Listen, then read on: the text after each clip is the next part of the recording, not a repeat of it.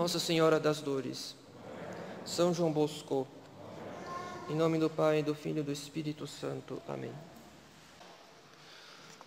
Caros fiéis, neste domingo letare, neste domingo da alegria, uma boa notícia. Na verdade, o caminho da santidade é simples. Mas com essa boa notícia, que não era do conhecimento de muitos, vem inevitavelmente uma má notícia. É provável que vivamos a vida espiritual como algo difícil, quase impossível. E quando alguém vive a vida espiritual como se a santidade fosse algo difícil, ainda que ele cumpra os seus deveres de católico, não havendo simplicidade, o progresso fica comprometido.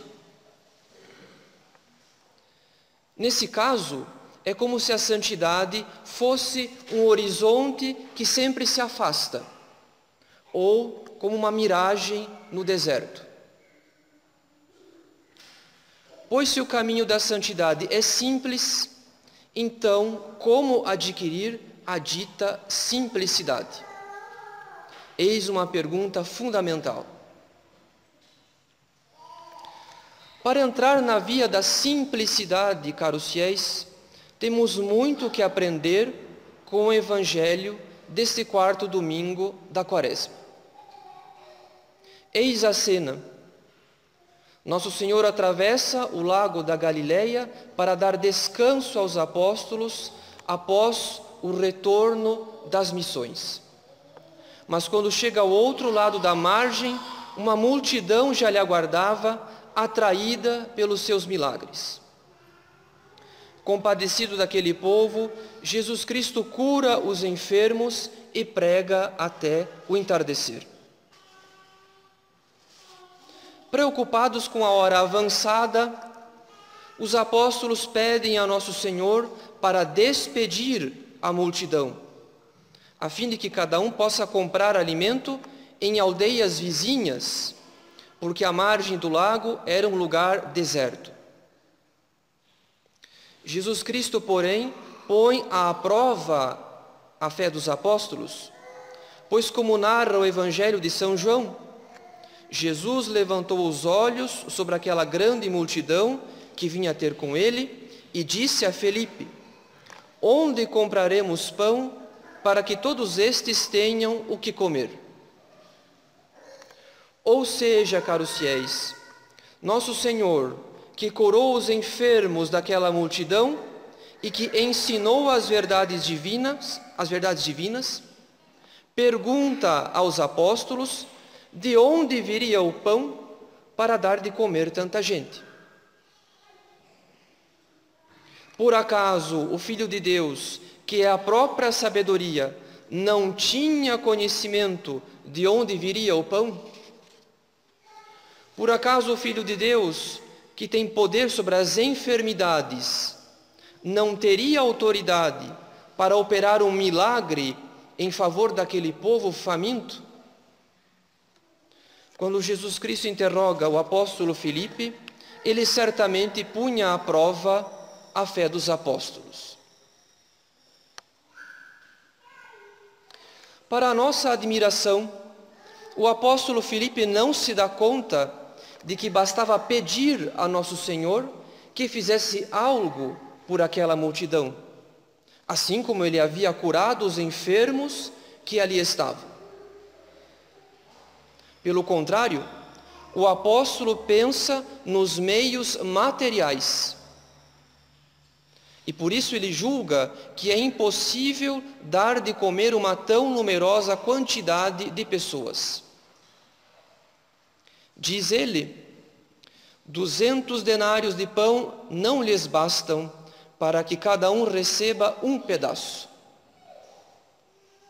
De fato, o cálculo de Filipe foi muito exato, porque com 200 denários não seria possível alimentar mais que duas mil pessoas. E segundo o Evangelho, havia cinco mil homens, sem contar mulheres e crianças. Com paciência divina, nosso Senhor pede aos apóstolos para investigarem se alguém tinha trazido pães. E assim, o apóstolo Pedro apresenta um menino com cinco pães e dois peixes. Todavia, ao invés de ouvir com docilidade qual era o plano de nosso Senhor, Simão Pedro também dá sinais de falta de fé, pois ele diz a respeito dos pães e peixes: Mas que é isto para tanta gente? O mesmo apóstolo que tinha presenciado o milagre das bodas de Caná, agora não enxerga nenhuma solução possível se não há dinheiro suficiente para adquirir os pães.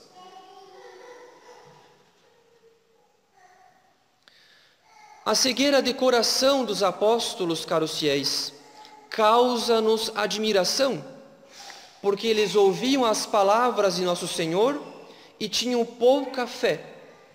Eles viam os milagres de nosso Senhor e tinham pouca esperança. Por outro lado, a cegueira dos apóstolos é muito semelhante à nossa cegueira de coração. Afinal, enquanto os apóstolos fazem o pão depender muito mais de meios humanos do que da intervenção milagrosa de Jesus Cristo, nós fazemos a santidade depender muito mais de nós, de nós mesmos, do que da graça. Eis aqui a nossa cegueira de coração, caros fiéis.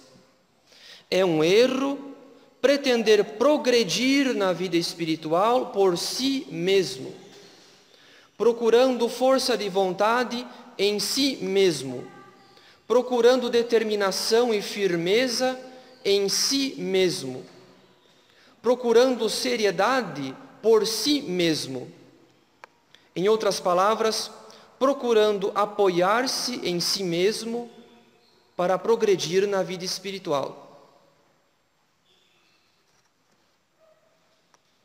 Enquanto os apóstolos calculam para saber quanto dinheiro seria necessário a fim de alimentar a multidão, nós também fazemos os nossos cálculos.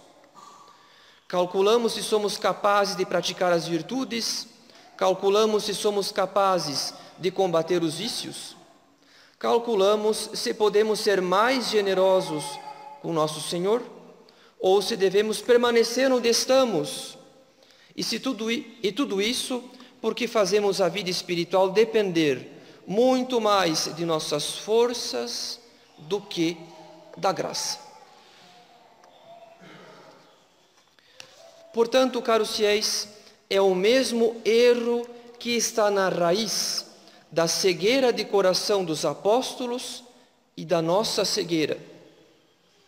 Este erro consiste em olhar mais para si do que para Deus em contar mais com as próprias forças ou com os próprios meios do que com o auxílio divino.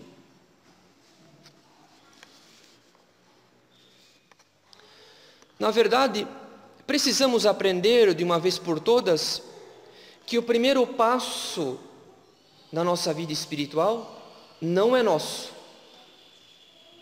Que a iniciativa da nossa santificação não é nossa e que a graça não nos é dada por mérito nosso, por causa daquilo que diz São João em sua epístola. Nisto consiste o amor, não em termos nós amado a Deus, mas em ter-nos Ele amado e enviado o seu Filho para expiar os nossos pecados. Foi Deus que nos amou primeiro, caros fiéis. Foi Deus que, por pura bondade, nos elevou à vida sobrenatural pelo batismo. Foi Deus que determinou que nos daria a sua graça para perseverarmos na vida sobrenatural. Foi Deus que decidiu enviar o seu Filho bem-amado para resgatar-nos do pecado. Foi Deus que dispôs tantos auxílios para atrair os homens ao seu amor. A iniciativa, portanto, pertence a Deus, porque foi Ele que nos amou primeiro.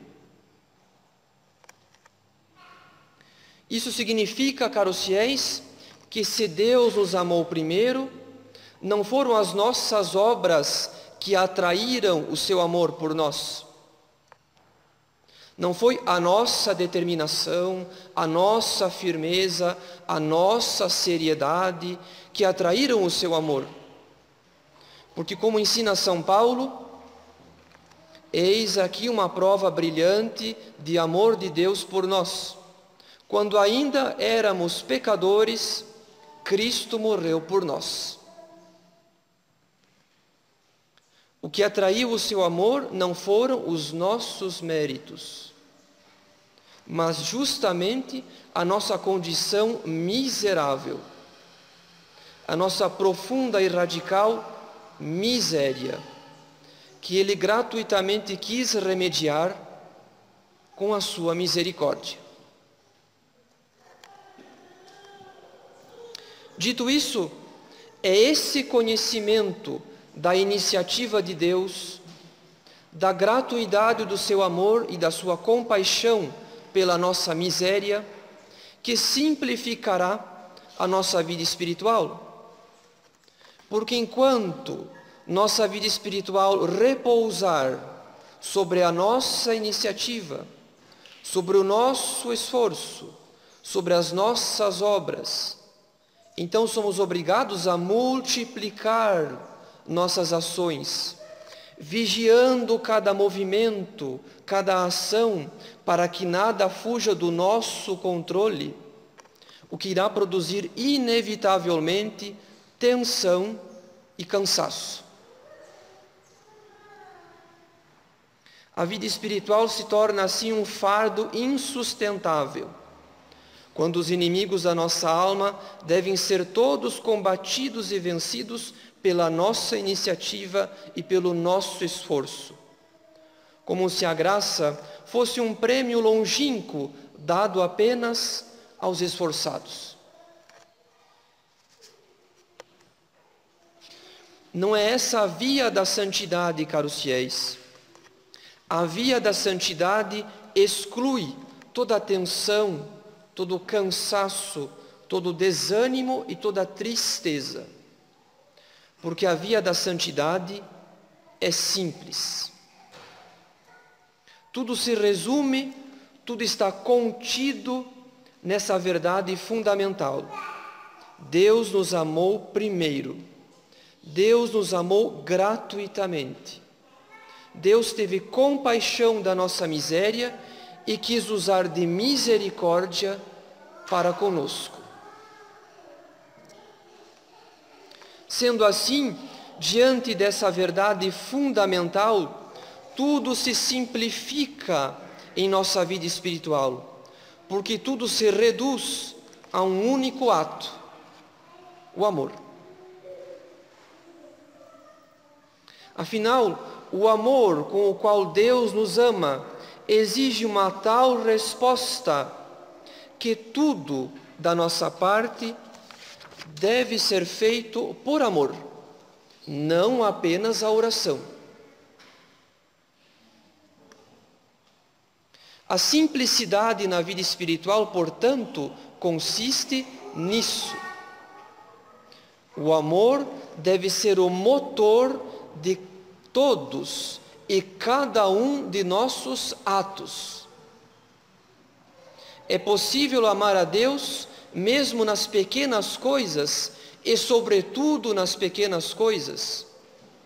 Porque, como amor se paga com amor, o dom de amor do coração de Jesus deve ser respondido com o dom de toda a nossa vida e não somente com algumas das nossas obras. E isso, ao invés de complicar a nossa vida espiritual, simplifica em um único ato: amor. Tudo por amor e sempre por amor. Além disso, caros fiéis, como é o próprio Deus que nos ama primeiro, então devemos ter certeza infalível que Ele não nos pede nada impossível. Ou seja, se Ele quis nos elevar à vida sobrenatural, então temos a garantia de que Ele nos dará os meios adequados para alcançarmos o lugar que Ele nos reserva na luz da glória. Por isso a santidade depende mais dele do que de nós. É Ele que nos eleva à vida sobrenatural e também é Ele que nos provê os meios. Isso não nos impede de termos a nossa parte na vida espiritual, a nossa colaboração. Porém, mesmo a nossa colaboração depende da iniciativa de Deus, que nos dá a graça de corresponder ao seu amor com determinação, com firmeza e com seriedade. Isso significa que quando nós agimos, na verdade é Ele que age em nós. Quando nós trabalhamos, é Ele que trabalha em nós. Então, quando nós nos santificamos, é Ele que nos santifica. Em resumo, tudo o que fizermos na vida espiritual é sempre Ele que o fará em nós e conosco. Se os apóstolos tivessem compreendido essa sublime verdade, não teriam querido despedir a multidão, não teriam especulado onde encontrar tanto pão, ou então quanto dinheiro seria preciso para adquirir tanto pão. Pelo contrário, teriam imediatamente recorrido a Nosso Senhor, apresentando-lhe aquela necessidade, submetendo as suas preocupações ao governo da graça. É por isso que nosso Senhor pediu aos apóstolos para averiguarem quantos pães havia. Ou seja, os apóstolos precisavam confessar a própria pobreza e limitação com humildade. Mas uma humildade cheia de simplicidade. De fato, não tinham mais que cinco pães e dois peixes.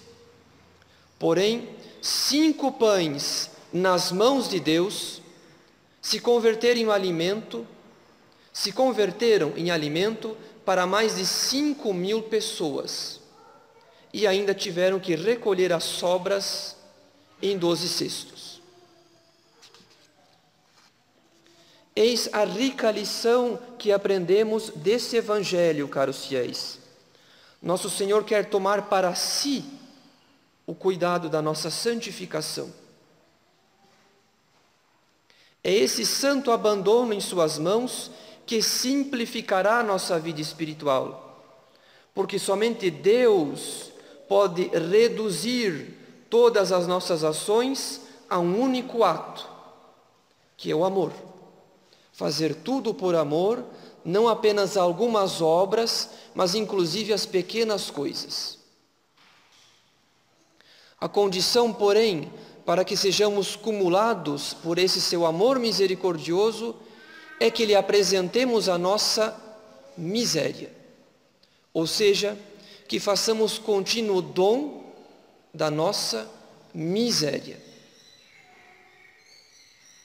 Não sem motivo que os cinco pães e dois peixes vieram de uma criança. Porque a criança que apresenta tão pouco para que Nosso Senhor alimente uma multidão, representa a alma simples, que não duvida do poder de Deus em transformar miséria em santidade. Para a alma simples não há nada difícil na vida espiritual, porque não depende dela ter forças, ter determinação, ter firmeza ou seriedade. Para a alma simples, tudo depende da graça. É a graça que nos dará força, determinação, firmeza, seriedade e, sobretudo, simplicidade. Tudo por amor, não apenas algumas obras, mas inclusive as pequenas coisas. Tudo por amor.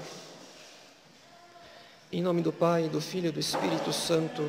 Amém.